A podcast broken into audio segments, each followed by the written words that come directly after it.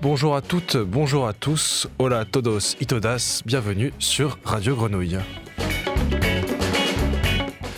Bonjour à celles et ceux avec qui nous aurions pu déjà nous croiser ce matin à la piscine Valier, les yeux encore collés, comme les deux portes du bâtiment qui ne se seront finalement pas ouvertes. Rebonjour à vous que j'ai ensuite pu croiser sur le chemin, à vous monsieur qui écoutiez la radio à côté du casino des 5 avenues, et peut-être à celles et ceux qui passent en ce moment même à côté de vous et qui entendez vous aussi les ondes du 88.8 FM à travers Marseille. Bonjour à celles et ceux que je n'aurais pas croisés parce que vous nous écoutez sur internet, loin loin du sud de la France ou loin loin de ce moment en podcast sur la plateforme de streaming qui vous est chère. Mais allons, vous n'avez pas attendu l'oreille jusqu'à nous pour attendre une liste interminable de bonjour et coucou, alors je vais simplement saluer celles et ceux grâce à qui se fait cette émission. Premièrement, Alexandre Simonini à la réalisation derrière la vitre de studio et devant la console. Ensuite, saluons nos invités qui sont venus nous donner de bonnes raisons de mettre le nez dehors.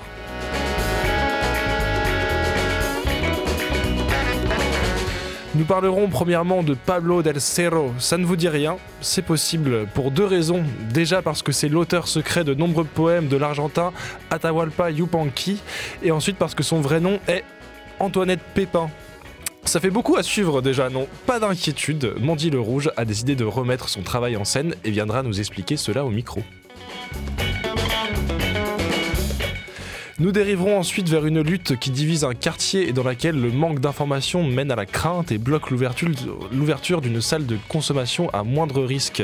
Un terme qui fait peur mais qui est pensé pour faire du bien à tout le monde. Informons-nous donc pour se faire un avis avec Mathieu Léonard, membre du collectif de soutien à la salle de consommation à moindre risque. Nelly sera avec moi pour lui poser plein de questions. Et pour finir, nous irons pointer notre nez pas très loin d'ici, juste en bas de la friche, à la galerie de tous les possibles, où nos comparses d'ici même nous ont concocté une exposition pardon, qui fait son vernissage ce mercredi soir. Elle s'appelle Rétrovision et vous ouvrira ses portes jusqu'au 20 avril.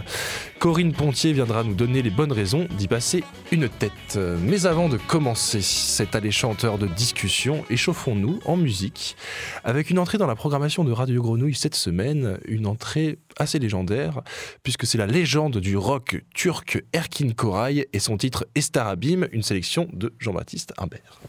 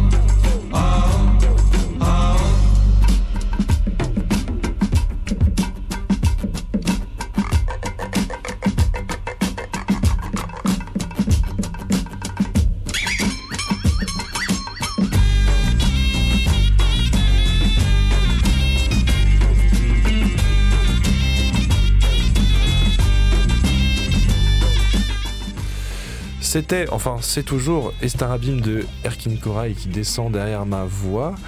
Et après ce petit détour par la Turquie, on passe un coup par Belzance pour s'envoler vers l'Argentine.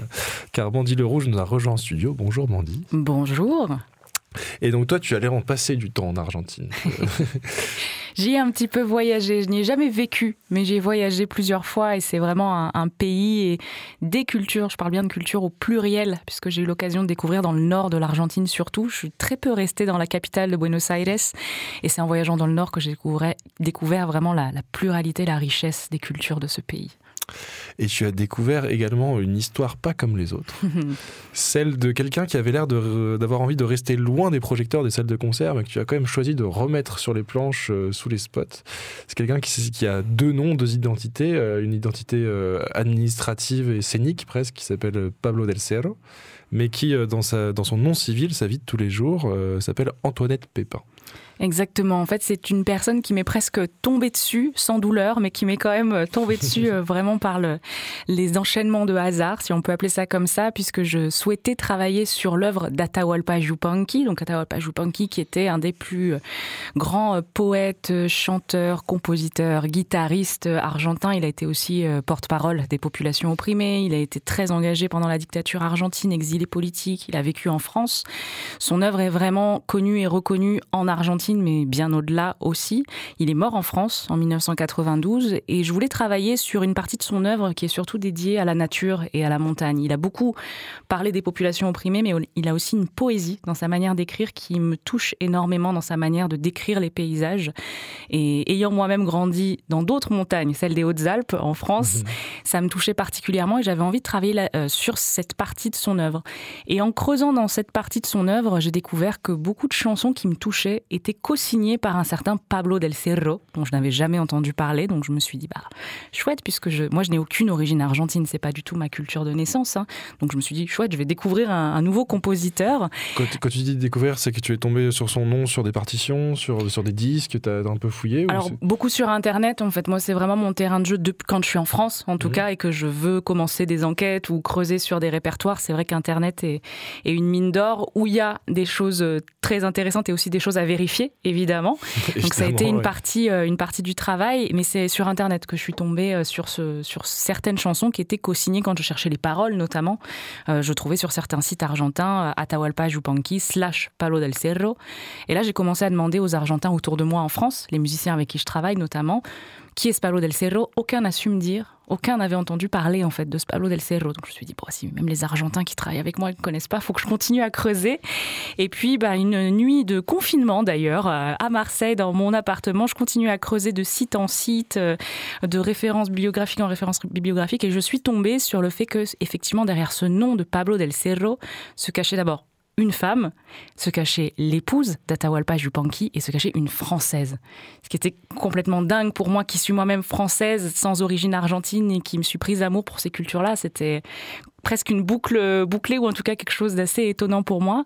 Et c'est là que j'ai découvert qu'effectivement c'était Antoinette Pépin qui se cachait sous, sous ce nom, une, une Normande qui est née à Saint-Pierre-et-Miquelon, qui a grandi à Granville, qui a étudié au conservatoire de Caen avant de s'installer en Argentine pour rejoindre sa sœur quand elle avait 20 ans.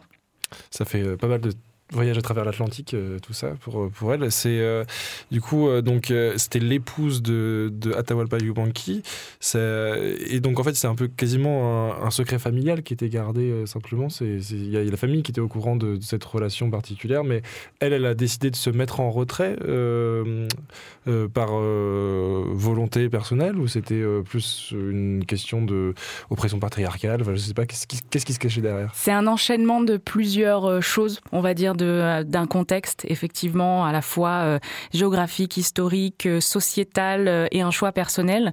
il faut savoir il y a quelque chose que je préciser, c'est qu'il n'est pas question d'un pillage, comme ça peut être le cas dans certains couples, compositeurs, auteurs, ou, ou en tout cas. C'est ça, elle a beau avoir un nom de scène, elle est citée quand même. elle est citée, alors c'est pour ça que je parlais d'Internet et du fait de vérifier, parce que ça, ça s'est beaucoup perdu, notamment cette donnée de co-signature Pablo del Cerro.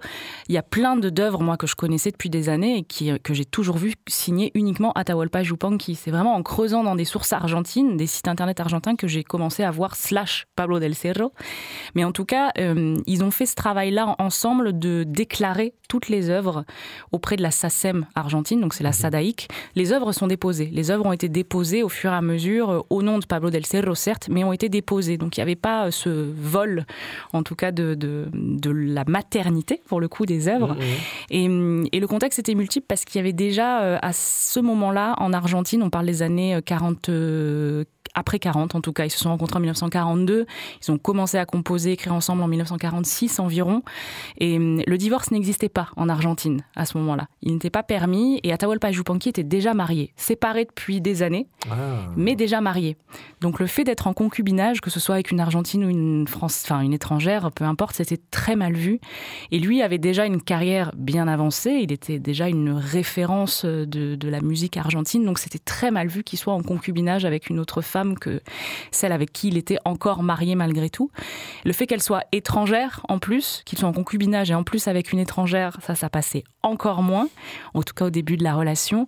Et euh, à côté de ça, d'une partie plus artistique, le fait qu'une femme Certes, c'était à ce moment-là le folklore argentin, c'était une culture très conservatrice et très patriarcale dans l'approche. Euh, le fait qu'une femme et encore une fois une étrangère euh, signe les musiques d'Atahualpa Yupanqui, ça ne pouvait pas passer à ce moment-là. Et donc ce que tu appelles le folklore, enfin ce que les gens appellent en général le folklore argentin, euh, pour nous, je pense qu'on va avoir besoin d'une petite définition, parce que le folklore en français, ça peut être une danse, un chant, ça peut être une tradition. Le folklore argentin, c'est un style musical, c'est un style d'écriture, qu'est-ce que c'est? Alors c'est vrai qu'en France, euh, quand j'ai commencé à utiliser le mot de folklore argentin, des fois on me regardait avec des grands yeux parce qu'il y a quelque chose presque de négatif parfois dans, l'inconscient en fait. folklore, euh, Quelque chose de poussiéreux où on va dire bah, c'est folklorique, euh, c'est pas forcément positif mm, mm. quand on parle de quelque chose. Alors ce que les Argentins appellent le folklore argentin, c'est très large. Ce sont les musiques que nous on décrirait plutôt comme des musiques populaire, pas traditionnel, parce que euh, traditionnel, il y a cette notion de, domaine public et de fait qu'on ne sait pas toujours qui a composé, qui a écrit euh, les œuvres. Là, c'est vraiment des musiques populaires et ça prend tout son sens puisque c'est des musiques qui sont encore très ancrées, encore aujourd'hui, dans le quotidien des Argentins. C'est des musiques qui sont jamais presque séparées de la danse. En tout cas, la manière de les transmettre, de les partager, c'est toujours très intimement lié à la danse. C'est des musiques qui sont composées sous certaines formes pour respecter des formes de chorégraphie de danse. C'est quand même très codifié comme. Euh, c'est codifié avec beaucoup de liberté quand même dans ce cadre, mais c'est mhm. un cadre qui permet de, bah, dès qu'on va jouer euh, des chansons, on appelle par exemple un rythme qui s'appelle la chacarera, qui est, une, danse qui se danse à deux, mais face à face, sans être dans les bras l'un de l'autre. c'est très différent du tango qu'on connaît bien en Europe. Euh, bah, n'importe où on va aller danser une chacarera, on va savoir la danser puisque la chorégraphie, les points de rendez-vous à un instant T sont les mêmes partout. C'est une forme qui existe et, et, à partir de cette forme, après, on peut improviser. Et, les musiciens, en revanche, doivent respecter cette forme pour permettre aux danseurs de, danser. Et, il y a toujours cet échange entre danseurs et musiciens. Ça va être pareil avec la samba, la samba argentine qui s'écrit avec un Z au début, rien à voir avec celle du Brésil, qui est là aussi une, une danse euh, et une musique. Donc dans le folklore, il y a ça, il y a cette notion de, aussi de, rythme lié à des régions, à des paysages. Les paysages influencent beaucoup la manière d'écrire, de composer. Euh, il y a notamment des, cultures et des techniques de chant dans la Cordillère des Andes, où on est en très haute altitude, où il y a très peu d'oxygène, où on va chanter différemment de euh, des endroits où on va être au niveau de la mer, ou en tout cas beaucoup moins en altitude et avoir plus de facilité pour chanter. Donc le rapport à la nature d'Atahualpa Yupanqui n'est pas seulement peut-être dans, les textes, mais aussi dans la manière de, s'exprimer. Exactement. Et puis il a, il a beaucoup voyagé, lui, et notamment à cheval. Euh, et c'est quelque chose qui me touchait, me tenait à cœur aussi, puisque moi, la raison de mon premier voyage en Argentine, c'était les chevaux. J'ai grandi à cheval euh, dans les Hautes-Alpes pour ma part, et j'ai découvert l'Argentine dans des livres consacrés aux chevaux. Donc c'était un, un rêve aussi de découvrir l'Argentine par le cheval. Et Antoinette Pépin, ou Pablo del Cerro, elle n'a pas seulement apporté des rimes ou euh, une idée de composition, elle a aussi apporté une manière de composer, parce qu'elle, à la base, elle est pianiste. euh, pianiste classique. Et euh, dans, dans, le, dans l'extrait du film que tu m'as partagé euh, par mail pour préparer cette interview, euh, c'est son fils, je crois, qui nous raconte l'apport que lui, a, que lui a donné la musique classique dans sa composition. Et il y a un petit extrait sonore de quelques secondes qu'on va écouter qui est assez intéressant de savoir ce que donne son influence sur une guitare, par exemple. Et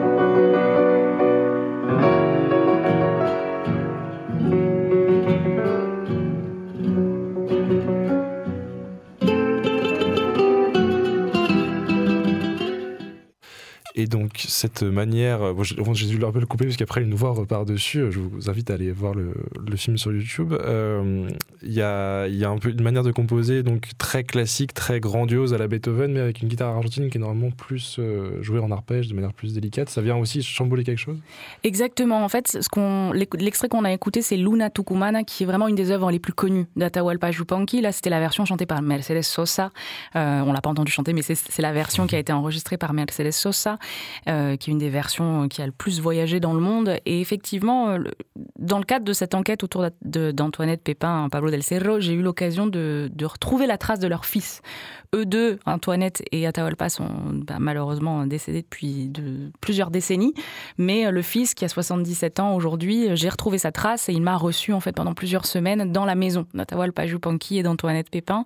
Et à cette occasion, j'ai pu l'interviewer, lui poser énormément de questions pour qu'il me parle de l'œuvre de sa mère et de son père. Et effectivement, il y a cette œuvre qui, qui était une- un exemple très concret du fait que Antoinette Pépin donc a été pianiste, pianiste de culture vraiment classique. Même en arrivant en Argentine, elle a intégré le Conservatoire national de Buenos Aires, mais en piano classique et composition classique. C'est là qu'elle a commencé à s'intéresser au folklore argentin, qu'elle a entendu dans les couloirs hein, du conservatoire et puis en rencontrant euh, des Argentins à Buenos Aires et en voyageant dans le Nord. Et à partir de ce moment-là, elle a commencé à étudier de manière mais très scolaire, comme on lui avait appris dans les conservatoires en France. Elle a appris à comment étaient les formes de la chacarera, de la samba, et hum, comment ça s'écrivait, comment ça s'harmonisait. Donc une d'une manière, une approche qui est très différente de là-bas, où c'est vraiment des musiques de transmission orale, où il y a beaucoup de musiciens qui ne savent pas lire ni écrire la musique. C'est mon cas d'ailleurs, donc Mmh. c'est pour ça aussi que ça a facilité les échanges. Et elle, elle a une approche, ce que m'a expliqué le fils, qui est de pianiste comme on l'entend effectivement avec des accords plaqués, ce qu'on entendait le tan tan tan tan. Un guitariste va plutôt l'approcher avec euh, des arpèges, une manière de, jouer qui est pas du tout celle euh, d'un pianiste. Donc c'est des choses qui sont héritées de la musique classique et du piano, qui n'est pas du tout un instrument euh, très utilisé dans le folklore de cette époque. Et alors, il y a deux manières de rencontrer cette recherche, cette, cette- ce choix que tu as fait de mettre en scène euh, Pablo del Cerro cette semaine. Il y a une première étape à l'Alcazar et ensuite une seconde étape à la Cité de la Musique. On reste à Belzins, On effectivement. reste à Belzins. Alors, ce qui se passe demain, euh, donc euh, jeudi à 17h à, à, à l'Alcazar, c'est une projection. Alors, c'est pas en rapport avec Del Cerro, c'est le film qu'on a tourné autour de La Madrugada, donc ton premier album, ah, très bien. et qui est un, c'était une réaction à la pandémie où on était enfermés, on pouvait pas partager la musique, je pouvais pas partager cet album, donc j'ai écrit un scénario et on est allé réenregistrer et filmer la quasi-intégralité de l'album en milieu naturel de montagne, encore une fois, donc dans les Hautes-Alpes, et on a écrit avec le, le réalisateur Francesco Garbo, qui est un Italien basé à Marseille, un film de 37 minutes, donc un moyen métrage, qui est entièrement, on a réenregistré vraiment la musique en milieu naturel de montagne, donc avec tous les sons aussi de la nature, euh, etc., pour faire un peu un écho entre la chaîne des Alpes et, et la cordillère des Andes. Et puis sinon, vendredi, pour l'avant-première de Del Cerro, donc c'est vraiment le concert et la narration, parce qu'il y a une partie où je raconte évidemment cette histoire plus en détail, je raconte euh, l'enquête qui a duré quand même trois ans entre la France et l'Argentine, avec euh, beaucoup de découvertes aussi de, partitions, de, carnets de notes, euh, d'œuvres inédites aussi dans certains carnets. Et ça, ce sera la Cité de la musique de Marseille ce vendredi 23 février à 20h30. Et c'est une avant-première. Vraiment, euh, j'insiste là-dessus, puisque la Cité de la musique a fait partie des, des trois structures qui ont soutenu les projets au moment où j'ai découvert ce nom, en fait, d'Antoine Pépin. Il n'y avait pas une note de musique, mais ils ont eu confiance en cette intuition de il faut mener l'enquête. Et il y a eu donc les Sud à Arles, le festival de Chaillol dans les Hautes-Alpes et la Cité de la musique de Marseille qui se sont euh, réunis autour de moi pour me dire bon, on, on te soutient, on t'accompagne, euh, pars en Argentine, mène ton enquête et, et on sera les premiers à, à- à diffuser ce, concert-là. Donc c'est en avant-première ce vendredi. En avant-première. Tu, tu es prête, tu le sens bien? Oui, oui, oui, je vais aller chanter après pour répéter quand même. hein. Donc il y aura une partie d'explication, une partie de chant, tu vas mêler les deux sur scène. euh, C'est vraiment un concert. Je ne veux pas, veux pas le théâtraliser non plus. Je veux que ça reste euh, spontané, mais en tout cas, au fur et à mesure du concert, euh, effectivement, je, je raconte cette histoire. On, entend la voix de Roberto Chavero, le fils d'Antoinette Pépin et Atahualpa Yupanqui. On l'entend sur scène à plusieurs moments, puisque lui-même témoigne raconte des choses. Et puis, avec les musiciens, on essaye aussi de créer une ambiance au-delà de musicale, assez sonore aussi, pour créer un peu tout cet univers dans lequel j'ai pu me plonger pendant plusieurs semaines euh, là-bas en Argentine. Et euh, je vous invite d'ailleurs à aller quand même sur ta chaîne YouTube euh, à écouter, euh, à regarder pardon le film qui s'appelle Desero, euh, création 2024 entre parenthèses VOST pour bien trouver le titre, qui, qui raconte un petit peu cette enquête en musique, en résidence, en, en rencontre avec le fils justement des deux pro- protagonistes qui vient raconter un petit peu sa vision de l'histoire. C'était très intéressant, très bien filmé, c'était très beau, bravo. Merci beaucoup. Au départ, ça devait être que pour euh, les journalistes, effectivement. Et puis on s'est dit non, mais on va le partager avec euh, tout le public. Et c'est Francesco Garbo, encore une fois, le même réalisateur que le film de la Madrugada qui a, qui a filmé tout ça. Donc on le rappelle, demain, jeudi 22 à 17h à l'Alcazar et ce vendredi 23 à la Cité de la Musique. À quelle heure exactement? À 20h30. à 20h30. Donc même si vous écoutez en rediffusion, il vous reste du temps pour filer. Euh, on, nous, on va se quitter avec un de tes titres qui est sorti en 2020 sur l'album La Madrugada, justement, que j'ai été en- réenregistré, tu raconté. C'est le premier, il s'appelle El Cosechero. Euh, ça te va qu'on reste sur euh, cet euh, Parfait. album euh, voilà. Allons-y. D'ailleurs, euh, dernière question, ça sortira en album un jour, Del Cero Oui, ça sort en album, c'est en préparation. On sait, ça y est, qui va réaliser l'album, mais je peux pas encore le dire. Mais je reviendrai sur, les, sur le Voilà. 88.8 pour le raconter. Et il va sortir d'ici la fin de l'année 2024 ou début 2025. Merci d'être venu nous voir, Mandy. Avec plaisir, merci On beaucoup. se laisse avec El Cosechero.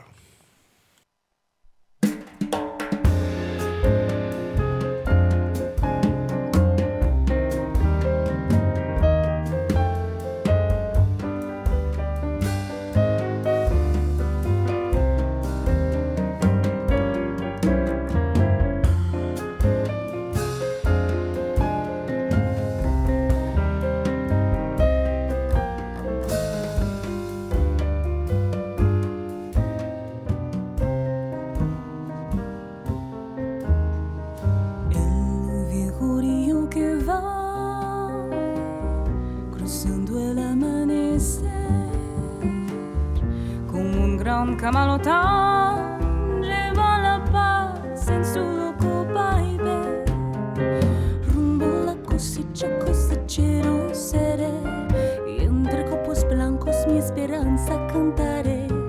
Con manos curtidas dejaré nel el algodón mi corazón la tierra del chaco que brachera en Taraz. Prenderà mi sangre un ronco zapucay y será en el surco mi sombrero bajo el sol faro de luz. Algodón que se va, que se va, que se va, plata blonda mojada de luna y sudor, un ranchito borracho de sueños y amor quiero yo. Algodón que se va, que se va, plata blonda mojada de luna y sudor, un ranchito borracho de sueños y amor quiero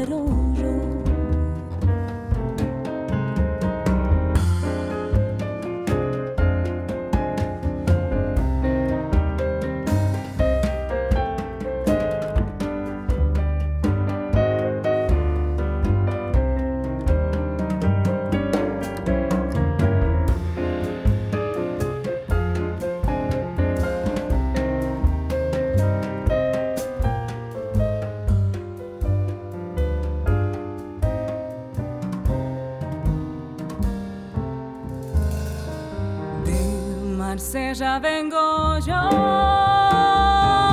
Barranquera se hace fe, Y en la costa un acordeón gimiendo va su lento chamame. rumbo la cosecha cosechero yo seré y entre copos blancos mi esperanza cantaré con manos curtidas dejaré en el algodón mi corazón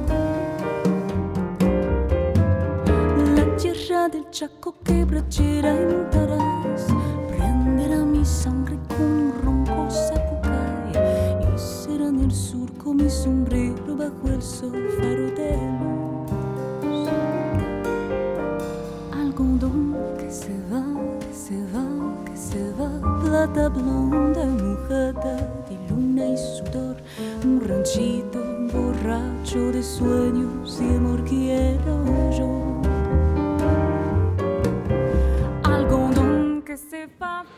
Vous l'avez compris, c'était Mandy le Rouge avec son titre El Cosechero sorti sur son album en 2020. Et si vous en voulez plus, eh ben déjà allez écouter cet album et attendez la sortie du prochain ou allez la voir vendredi ou ce soir si vous les écoutez en rediffusion. C'était de la musique, vous avez le choix. Euh, nous revenons en studio pour parler d'un véritable feuilleton qui vient se raconter à notre micro puisque nous allons parler de la salle de consommation à moindre risque qui essaie tant bien que mal de s'ouvrir dans les nombreux espaces vacants du premier arrondissement depuis plusieurs années. Alors, j'avais annoncé Mathieu Léonard qui venait nous en parler, accompagné de Nelly qui nous a rejoint en studio, mais en fait, tu es venu encore plus accompagné Ouais, euh, parce que Nico et Gaël nous ont rejoints aussi, ça fait beaucoup de monde et euh, pour m'aider à poser les bonnes questions, c'est Nelly qui va prendre le micro maintenant. Je ne suis pas sûre de poser les bonnes questions, mais en tous les cas, merci d'être là tous les trois. Euh, Mathieu, tu es venu vers nous la semaine dernière en nous prévenant qu'il y avait une manifestation euh, sur cette salle de shoot. On va voir si vous aimez cette appellation ou pas.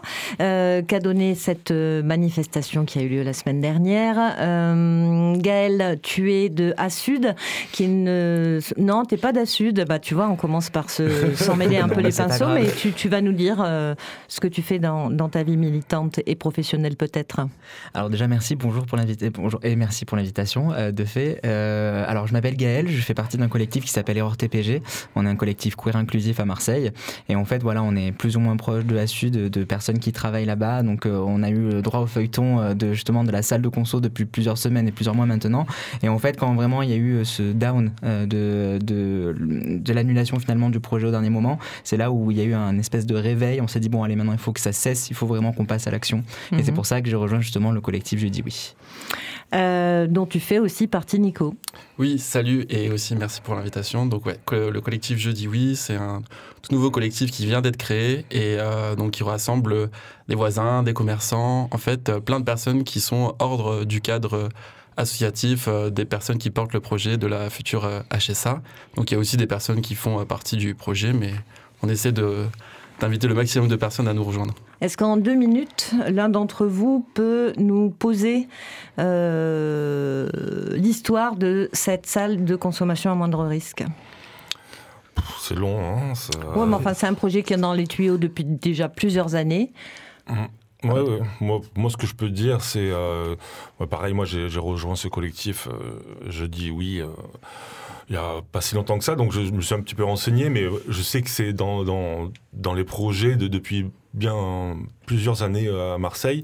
Et là, on s'était vraiment rapproché du but euh, final, quoi. On y était vraiment. euh, On était sur le 110 boulevard de la Ouais, Libération. 110 le local Libération. euh, était choisi. Il y a eu un, tout un, un- un comité de pilotage qui s'est fait avec la, la préfecture, la mairie, l'ARS. les forces de police, Voilà. Et à Sud. tout- toutes les étapes ont été validées. Ils ont trouvé un local.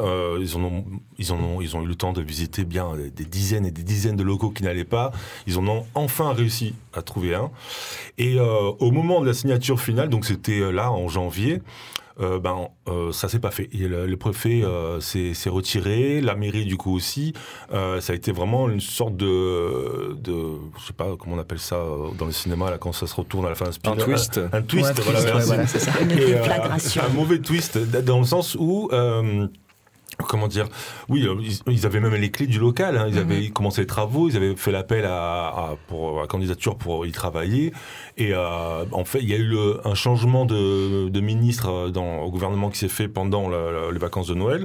Ça s'est donc droitisé c'est comme c'est ça se passe aujourd'hui. Et en plus il y a eu une manifestation il y a eu un mouvement des, des voisins euh, au 110 Libération, qui a été quand même, il faut dire, assez actif euh, pour, euh, enfin plutôt contre la salle, et qui ont réussi à faire parler d'eux, même s'ils n'étaient pas si nombreux que ça. Alors, est-ce qu'on peut définir ce que c'est, cette, euh, cette halte soins addict, HSA Quel est son objet Quel est son fonctionnement Et pourquoi les voisins se sont levés contre ce lieu-là? Alors pour la faire euh, brève, en fait, c'est euh, donc c'est un lieu qu'on préférera appeler salle de consommation, euh, Mhm. justement pour euh, pour représenter le fait que c'est pas, il n'y a pas que justement de, de la consommation euh, de produits à, à injection. Euh, c'est vraiment pour euh, pour un, tout un public qui existe déjà à Marseille, puisque c'est pas une nouveauté. En fait, on a déjà des personnes addictes euh, qui sont prises en charge par différentes associations, différentes structures, euh, à plus ou moins grande échelle et selon différents moyens. Il y en a certaines qui sont plus sur euh, justement un suivi psychologique, d'autres qui sont comme à Sud justement plus sur un suivi euh, social et une réinsertion euh, justement euh, sociale. Euh, on voit de justement viser aussi une ré- réinsertion professionnelle, etc. Euh, et en fait, on a on a déjà ce public qui existe, on a déjà justement le le, besoin de cette salle depuis depuis des années. On disait justement tout à l'heure que le projet date d'il y a vraiment très longtemps en arrière. C'était bien avant le printemps marseillais, parce que là, on était vraiment sur un projet qui est qui ça fait au moins une quinzaine d'années, vingtaine d'années qu'il est déjà sur le tapis ce projet. Donc en fait, c'est pas quelque chose de nouveau. C'est quelque chose qui est, dont, dont on a le besoin. Et en fait, le problème, c'est que ça, ça se fait pas parce qu'il y a des intérêts politiques derrière, bien évidemment. C'est une réalité. Il y a, il y a- il y a des- il y a différents électorats à Marseille. Euh, on a la gauche, justement, à l'heure actuelle, mais qui nous dit qu'on n'aura pas la droite dans, dans deux ans pour les, euh, pour les municipales. Mhm. Donc en fait, il y a toute une question d'enjeu qui fait que on a un public qui est là, qui pose souci à des riverains, qui du coup se mobilisent et on les écoute eux. Mais d'un autre côté, on a des- d'autres riverains, comme moi. hein, je fais partie du quartier, j'habite dans les 4-5. Euh, en fait, moi, ça me dérangerait pas d'avoir la salle de conso à côté de chez moi. C'est pour ça Mhm. justement qu'on a créé ce collectif. C'est parce que pour dire, bah en fait, oui, euh, la population elle est là, on la voit. hein, il faut pas être, enfin, il faut avoir- juste avoir des yeux pour constater qu'il y a des personnes qui sont en, en détresse dans la rue. Euh, et en fait, bah, justement, créons ce lieu. Mhm. Et non, justement, en fait, on préfère écouter euh, les, les Antilles, hein, comme, comme vous disiez justement, le- les, les Antilles du 110 boulevard de la Libération. Et là, en fait, le problème, c'est qu'on leur a donné plus de prestance à eux qui se basent justement sur hein, le fait qu'il y a des enfants à proximité, plutôt que d'écouter des gens qui, justement, font partie des quartiers et voient ce public-là en détresse. Bon, voilà, donc en fait, c'est très facile justement d'écouter euh, une version des faits et pas l'autre, quoi. Donc c'est. Alors, est-ce que ça vient pas aussi d'une- de- d'un euh, d'un faisceau de- d'incompréhension et de, de mauvaise connaissance euh, des questions de santé publique, puisque euh, la prévention euh, des risques est vraiment au centre de la démarche. La prévention des risques, ce que j'en ai lu de définition, repose sur le constat que les usagers de drogue peuvent modifier leurs pratiques si on leur en donne la possibilité. Ce que je trouve une définition assez ouverte et qui peut être euh, euh, audible par euh, toutes et tous. Mais cette question-là, en fait, comment est-ce qu'elle est partagée? Donc, est-ce qu'on n'est pas aussi face à un déficit démocratique? Comment est-ce qu'elle est partagée? Quel type d'éducation à toutes et tous Quel type d'éducation on donne? Quel type de partage? Comment on fait pour installer un lieu de ce type-là qui est un lieu euh, pour des personnes euh, qui en ont besoin, qui sont euh, euh, voilà parmi nous euh, dans le centre-ville et qui ont besoin pour leur santé d'avoir un espace. Donc il y a beaucoup de déficits en fait politiques, Ouais. démocratiques, euh, de santé publique. Moi, je pensais pas qu'on était vraiment à ce stade aussi reculé, euh, Mais si. et farouche et primitif. C'est pour ça que le- la- devant la, la- à la manifestation qu'on avait fait au conseil municipal, il y en a lui qui me dit euh, Ah, c'est bien votre manif que vous faites maintenant, vous auriez dû la faire avant. Ouais, Mhm. mais avant, on savait pas qu'il fallait en faire une de manif p- Mhm. pour, parce qu'il y avait, il y avait des convictions que ça fait partie du programme du printemps marseillais. Il y a des convictions politiques derrière, normalement, mais en fait, on, on a vu qu'elles n'étaient pas si solides que ça. Mais euh, et, ça marche de partout où ça, se- ça s'installe, ces salles de consommation. Donc pourquoi faire et, euh, Quand on a vu, en en quand on- France, on n'en a quand même pas, pas non, énormément. on en hein. a deux. Mais Une à euh, Strasbourg, une à Paris. Bon, là, on attendait euh, vraiment celle de on Marseille. les- les- quand on sait bien qu'elle allait avoir une réaction de, de- de- de voisins un petit peu vigilants, comme on dit. Mais je pensais, moi, je pensais pas qu'on allait les entendre à ce point-là, que- Mhm. alors- qu'ils étaient pas si nombreux. Et on, sait très bien que l'ignorance fait qu'il y a des, des réactions de peur et de, un peu haineuses. Mhm. Mais euh, en, face, de- en face de ça, pour moi, il y avait quand même euh, le printemps marseillais qui avait dit bon, voilà, on va la faire. Il y avait Rubirola qui était un peu quand même assez motivé. Adjointe à la santé, Ouais, toujours, hein. Michel Toujours, mais Robirola. toujours, mais euh, je pensais qu'il y avait quelque chose de solide en face et ça s'est ça s'est dé- dégradé, euh, ça a fondu au soleil, quoi. Mhm. Mhm. Surtout que Ça a fondu à la la- droite, quoi. Benoît Payan se plaint régulièrement qu'il n'a pas assez de compétences face au département, à la région et à la métropole. Là, euh, c'est pour le coup euh, une possibilité qu'il a de montrer qu'il est motivé à, à respecter sa promesse et que c'est sa compétence à lui de, de maintenir euh, sa promesse et de tout faire euh, pour que la salle existe le plus rapidement possible. Aussi, euh, Michel Rubirola dit assez régulièrement que c'est nécessaire que ça soit fait urgemment et que ça Mhm. peut pas être un projet qui commence à se faire en fin de mandat puisque bah il y aura d'autres choses euh, qui, qui devront faire en fin de mandat et qu'en fait ça doit se faire maintenant pour qu'on puisse collectivement se rendre compte des vertus de la salle dès que ça va ouvrir. Et ça, on ne pourra pas s'en rendre compte si c'est fait en fin de mandat. Mhm. Alors vous en êtes où, collectif? Je dis oui. Euh, Est-ce que ça avance? Est-ce que le projet est totalement mort? Est-ce qu'il y a encore un espoir? Alors on peut pas trop en parler pour le moment, bien évidemment. Ah, parce non. alors, non, pour faire simple, en fait, on n'est pas décisionnaire, on n'est pas membre justement sûr, de, de, de tout ce qui est conseil administratif autour de la salle. On est juste un collectif justement de Bien personnes sûr. citoyennes euh, qui se sont dit bon, ok, il faut faire bouger les choses maintenant. Donc on a les informations, mais on attend quand même que ça se concrétise. Mhm. Mais de notre côté, voilà, on a le collectif, c'est euh, c'est vraiment euh, consolidé et créé la semaine dernière. Et en l'espace d'une semaine, on a vraiment eu un retour qui était assez incroyable, puisqu'on Mhm. a eu euh, justement la presse locale, mais aussi la presse nationale. On a le Figaro qui s'est intéressé quand même à, à cette histoire-là. On a eu euh, justement plein de, re- de- de rebondissements euh, à travers Mars Actu, à travers BFM local aussi. Soin, soin aussi. Euh, France soin, 3 le- aussi. Soin, soin, le journal Soin, soin. et c'est- Soin Soin aussi qui a fait, qui a fait un, Soin, un soin, partage. c'est- beaucoup de toi, Mathieu. Soin, oui, soin. oui, oui, c'est moi d'accord, mais bon, il- Mais quand oui, même, mais, quand même, il faut mais le dire. Soin, soin, c'est très bien. C'est très Et bien. on le trouve en ligne sur, sur Internet, le journal Soin, soin. Et dans, et dans des librairies partout en France aussi. Aussi. hein.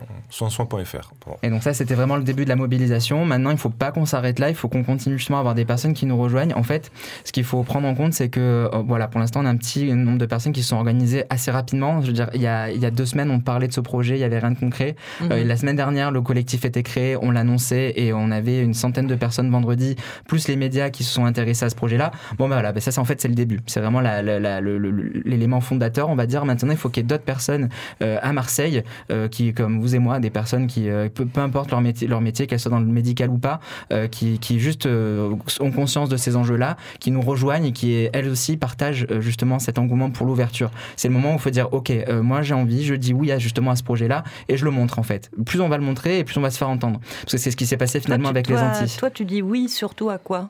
Moi je dis oui à la création de cette structure parce qu'on peut pas tarder. Euh, maintenant, il Oui, faut, mais voilà. c'est- quoi que tu défends tout particulièrement là-dedans? Le lieu médicalisé, en fait, l'accueil de ces personnes-là euh, qui, pour l'instant, sont présentes dans la rue et sont juste stigmatisées parce qu'on les considère justement comme, je, je le dis très vulgairement et, et je, je prends pas de pincettes en disant, mais on les considère comme les drogués qui se piquent entre deux voitures. Mhm. Et ça, pour moi, c'est intolérable, en fait. On parle littéralement d'une population, euh, on parle juste- littéralement d'êtres humains qui sont vivants, qui fréquentent les rues de Marseille, qui sont tout autant euh, des personnes citoyennes de Marseille. Mhm. En fait, on, les, on leur relie juste à des, à des stades de, de personnes qu'on ne veut pas voir parce que Mhm. c'est littéralement ce qui se passe.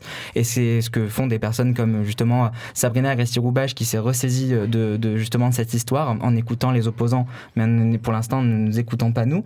Donc en fait, voilà, on est vraiment dans cette situation où, ok, en fait, il y a une population qui existe, qui Mhm. fréquente des associations locales, mais en fait, euh, elles n'ont pas de suivi médicalisé puisqu'on les prend pas à l'hôpital ni chez les médecins, on les stigmatise d'office du fait que justement, ce sont des personnes consommatrices. Donc maintenant, qu'est-ce qu'on fait en fait? Le public, il est là, il n'a pas de, il a pas d'accueil justement à proprement parler. Et ça Donc, euh, représente à peu près 1000 personnes qui, euh, voilà, de, de gens qui sont à côté de nous, qu'on croise euh, dans le centre euh, de la ville de Marseille. Et qu'on ne remarque pas forcément, parce qu'encore une fois, l'image du drogué qu'on a, c'est justement ce, ce mec euh, cheveux longs, tout pourri, qui marche, euh, qui a du mal à marcher. Mhm. Mais non, c'est c'est- toi, c'est moi, c'est moi j'en ai, je travaille dans un XAPA, centre de soins addictos, et je, je vois les gens qui arrivent, c'est des gens que tu, qui- que tu croises au supermarché, à la boulangerie, Mhm. n'importe où, des gens en costard cravate ou alors des, des, des- des jeunes habillés n'importe comment. Enfin, il n'y a pas de, de profil type de, la personne usagère de, de produits de, substance. C'est euh, c'est tout le monde. Et en fait, et là, ce qui est terrible, c'est que je vois qu'on se base encore une fois sur l'ignorance et la peur des gens, et les politiciens réagissent à ça de manière totalement affolée, en panique. Ah mon Dieu, il y a des gens qui ont peur, qui euh, et, euh, on est sur des préjugés quoi. Et euh, alors moi, je, je tombe un peu. euh, Est-ce que c'est une de vos fonctions, tout jeune collectif que vous êtes, aussi de donner des données, de transmettre des données concrètes et euh, Mhm. de, de- de rendre possible la, la compréhension ouais, Ouais. t'as- la campagne de ce que fait, vos affiches, elles sont bien. euh. Oui, voilà, parce que du coup, on a, on a travaillé euh, à plusieurs sur justement sur une campagne, faire un vrai que, Mhm. justement un communiqué de presse. Moi, je me suis occupé de toute la partie visuelle, donc vraiment toutes les, toute l'affichage qu'il y a eu, euh, j'ai travaillé dessus.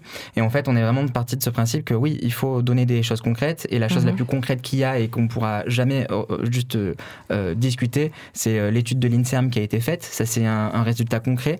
Euh, le, le- le- le- la recherche s'intitule euh, Les effets positifs euh, justement de l'ouverture d'une salle de consommation.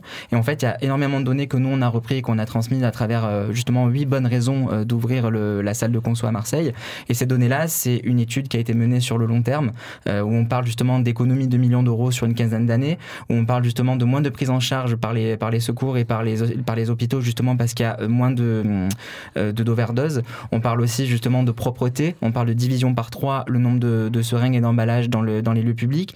Euh, voilà, tout ça, c'est des, vraies données concrètes. On parle aussi justement de- du fait qu'il y a les riverains, euh, en cas de problème, peuvent aller voir le personnel de la salle, ce qui fait que ça crée un lien de proximité. Et tout ça, c'est ce qui n'existe pas à l'heure actuelle, en fait. Donc, euh, finalement, il y, a- il y a littéralement des, des œillères, en fait, Mhm. pour, les, pour les riverains et qui préfèrent juste se concentrer sur le fait qu'on va créer un point où justement il va y avoir de la consommation médicalisée, plutôt que de dire, en fait, mais finalement, ça, ça, c'est un bien et c'est une question de santé publique, en fait. Et c'est ça que beaucoup de personnes oublient. Mhm. Donc voilà, le- c'est que justement, mettait en avant l'INSERM que la santé publique est, euh, est défendue. Ce qui est possible, c'est de faire euh, de la médiation auprès euh, des riverains, des personnes qui sont inquiètes, des commerçants. Ce qui est beaucoup plus compliqué, c'est de faire ce travail-là avec les politiques. Bruno Gilles, Stéphane Ravier, qui eux sont déjà en campagne et qui ont- vont justement véhiculer sciemment les préjugés pour bah, créer l'électorat. Et, en fait, ça va être un des points d'appui pour, pour la campagne municipale à venir dans deux ans. Ça va être bah, de lutter contre euh, cette halte soins addiction. Donc là, ils sont en train d'haranguer euh, leur foule avec, euh, avec tous ces préjugés-là. Et en fait, eux, ils voudront jamais voir ces études-là. C'est, comme tu dis, des œillères. Et, et nous, bah, ce qu'on continue à, à faire, à essayer de communiquer. On appelle bah, toutes les personnes qui veulent bien bah, imprimer les affiches et à les coller. On a vu qu'il y a un, un engouement un peu spontané de personnes qui ont commencé à prendre les autocollants que toi, tu as fait, les affiches que tu as fait les, les transformer en autocollants. Enfin, on appelle euh, toutes les personnes à, dépasser le mouvement et à, faire tout ce qu'il faut pour, euh, pour véhiculer bah, les vraies infos. Quoi. Et donc on, peut s'informer euh, via les affiches trouvées dans la rue, via les autocollants qu'on trouve collés sur des, sur des poteaux, et aussi les, chiffres, on les trouve où? Comment on, comment on peut les, diffuser à ces personnes-là qui pourraient être encore euh, euh, su- suspicieuses, en doute? Moi j'ai encore croisé un commerçant qui était contre la, la, la salle il y a- la semaine dernière. Comment, comment on informe bien les gens? Alors, ce qu'on a mis en place, c'est euh, d'abord, on a la, page Facebook et le compte Instagram. Les deux s'appellent Jeudi Oui. Pour Instagram, c'est jeudi-oui.marseille. Voilà, donc ça, c'est là où on a toutes les informations. Et à côté de ça, euh, vraiment, au- sur le, on a un post qui s'appelle justement euh, 8 bonnes raisons euh, d'ouvrir la salle de conso à Marseille. Et dedans, en fait, il y a euh, en commentaire, il y a le, justement l'étude de l'INSERM qui est retrouvable. Donc là, euh, vraiment, c'est la, la chose la plus évidente, on va dire, à, à aller consulter. C'est justement des rapports de personnes concernées euh, qui travaillent dans ce milieu-là, euh, justement, euh, qui expliquent pourquoi il faut, euh, faut, il faut ouvrir cette salle. Merci beaucoup d'être venu euh, au Merci. micro de Radio Grenouille. Bon de courage pour la suite de votre lutte. Et euh, nous, on retourne euh, en musique avec euh, un artiste qui vient de sortir un album euh, le vendredi dernier et qui sera vendredi prochain au Makeda. Il s'appelle Infinite, il vient d'Antibes, il habite à Nice maintenant, c'est le sud-est, euh, c'est tout ce qu'on aime. On écoute le titre Parano et on vous conseille de prendre vos places pour vendredi prochain.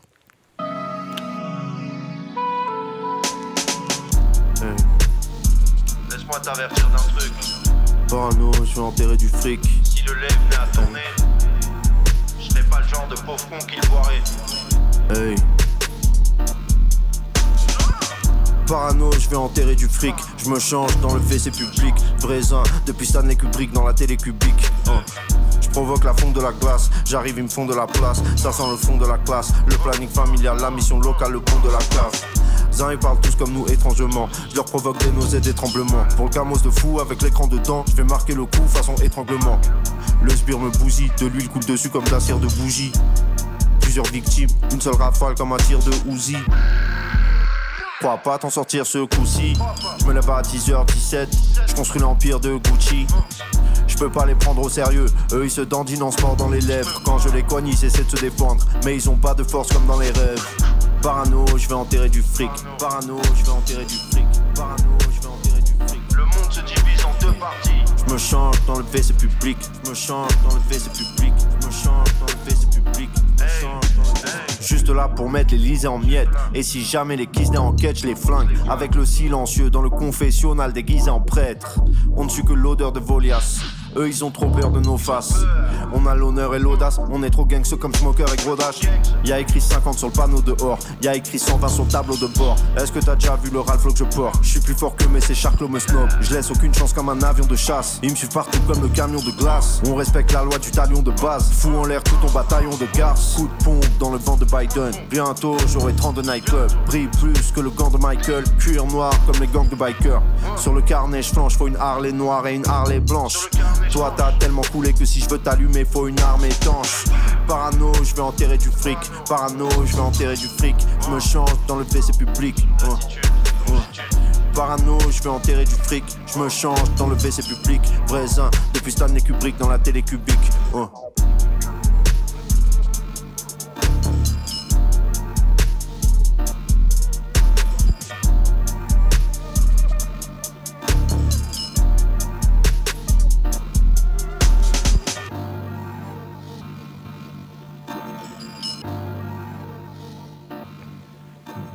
Retour sur Radio Grenouille 88.8 FM avec Infinite. Je viens de dire 88.8, ça fait quoi la suite? Ça fait 888, c'est exactement le nom de son album qui est sorti vendredi dernier.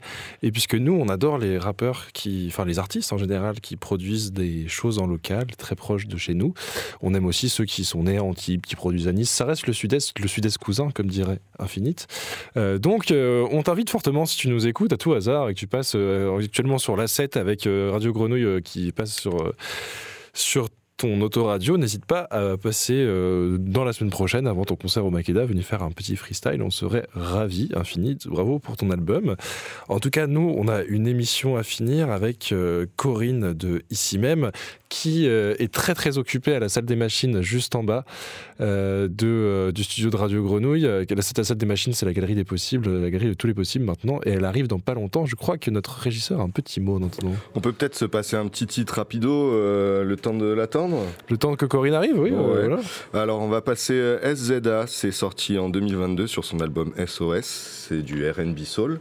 Mhm. C'est rentré il y a pas longtemps en prog euh, via Please Augmente le Level. Voilà, SZA, Snooze. Tout de suite sur le 88.8. for you. I do that three, four times again. I testify for you. I told I like you, that bitch. I do it all, and I'm around. You scared to do? I'm not. Long as you joking, now in for me. I ain't got it. My bitch scheming, looting, hide your bodies. Long as you dreaming about me, problem. I don't got nobody just with you right now. Tell the truth, I look better under you. I can't lose when I'm with you. How can us lose and miss the moment? You just too important. Nobody do body like you do. I can't lose when I'm with you.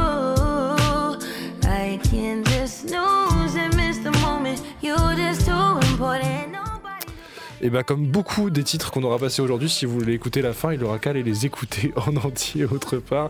Nous sommes de retour à l'antenne pour parler de l'exposition Rétrovision qui se vernit ce soir à 18h ce mercredi 21 février à la galerie de tous les possibles dans la salle des machines à, à côté de l'accueil, à l'entrée de la friche de la Belle de Mai pour vous faciliter la tâche. Et en introduction, j'ai dit qu'on pourrait essayer de de trouver une bonne raison de passer la tête à l'exposition, et je ne crois pas si bien dire, parce que j'ai appris qu'il y a des objets dans lesquels on peut passer sa tête pour partager une table, une sorte de poncho qui devient une table, c'est ce qu'on m'a dit euh, en off. Oui, c'est vrai qu'il y a des petites expériences à vivre vivantes à plusieurs ou euh, à quelques-uns, hum, grands groupes ou petits groupes, ou même en solo, c'est possible.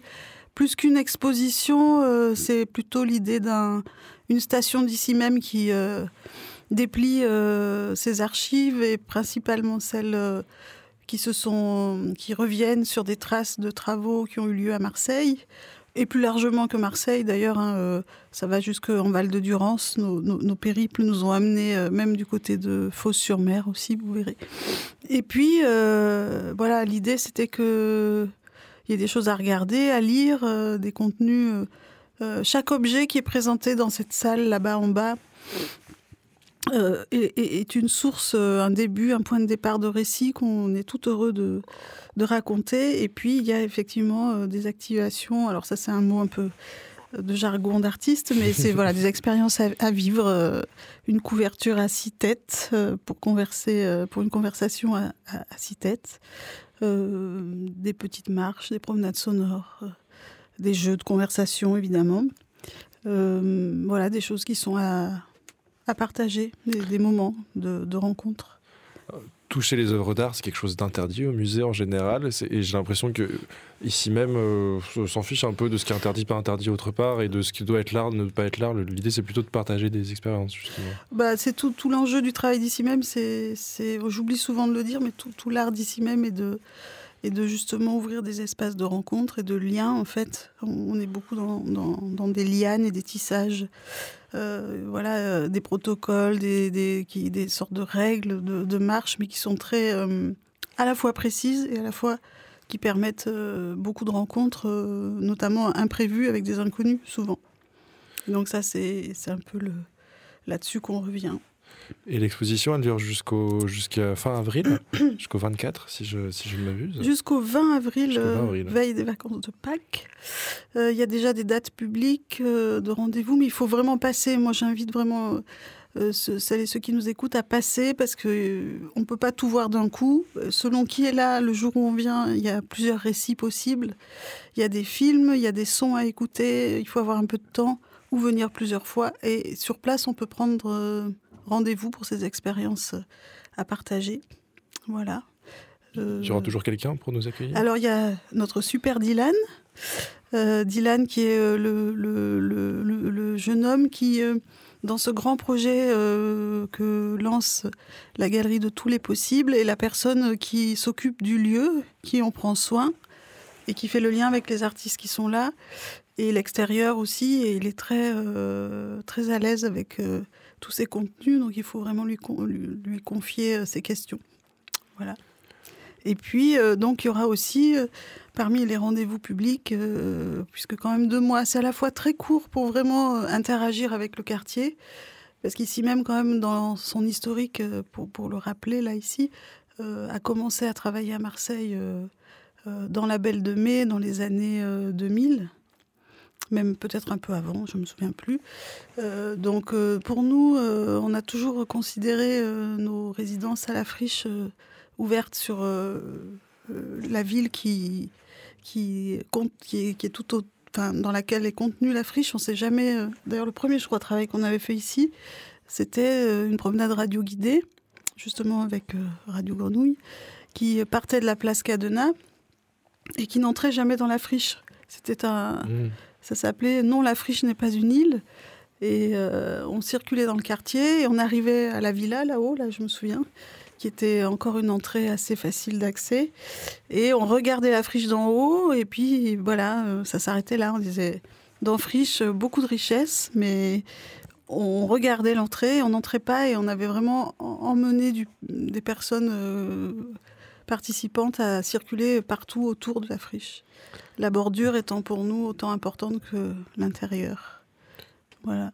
Oui, vous avez deux grandes habitudes à ici même, enfin sûrement plus. Moi, j'en vois souvent deux grandes depuis mes, mes trois ans d'existence à Grenouille. C'est de beaucoup vous balader et de beaucoup travailler avec Radio Grenouille. Ouais. Et du coup, est-ce qu'on va se balader cette fois-ci?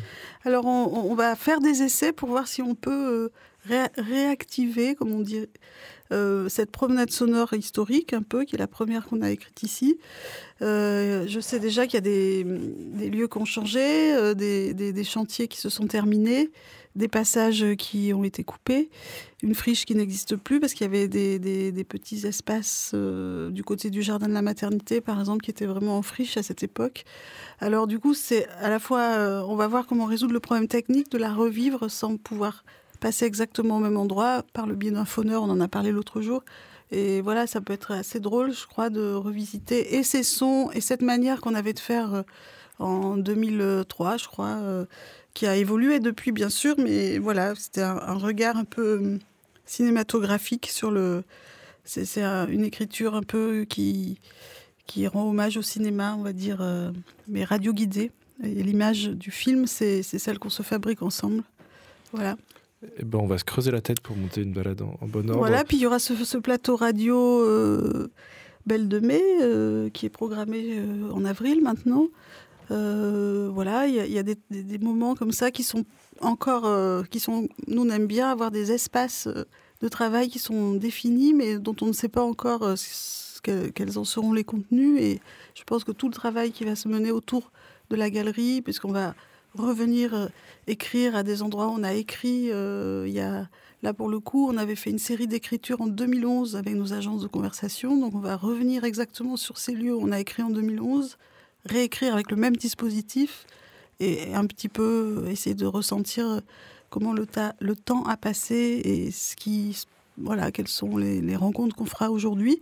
Donc voilà, cet ensemble-là va sûrement apparaître dans, dans des moments partagés avec euh, vous, euh, Radio Grenouille, euh, dans ce plateau radio qui est programmé en avril, voilà, par exemple.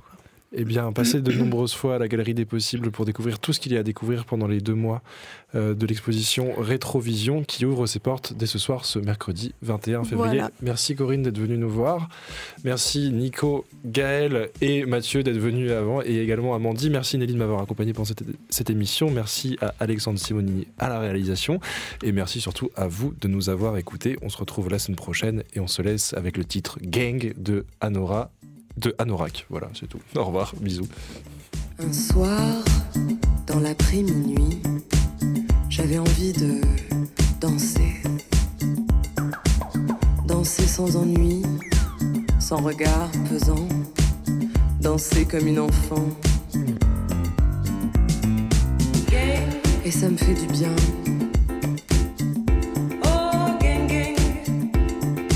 Je vous jure que ça me fait du bien. J'oublie mes chagrins. Je profite de la chaleur.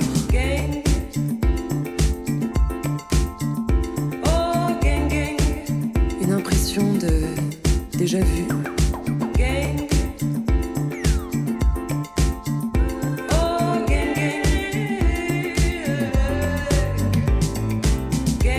Juste une femme adossée dans un complet blanc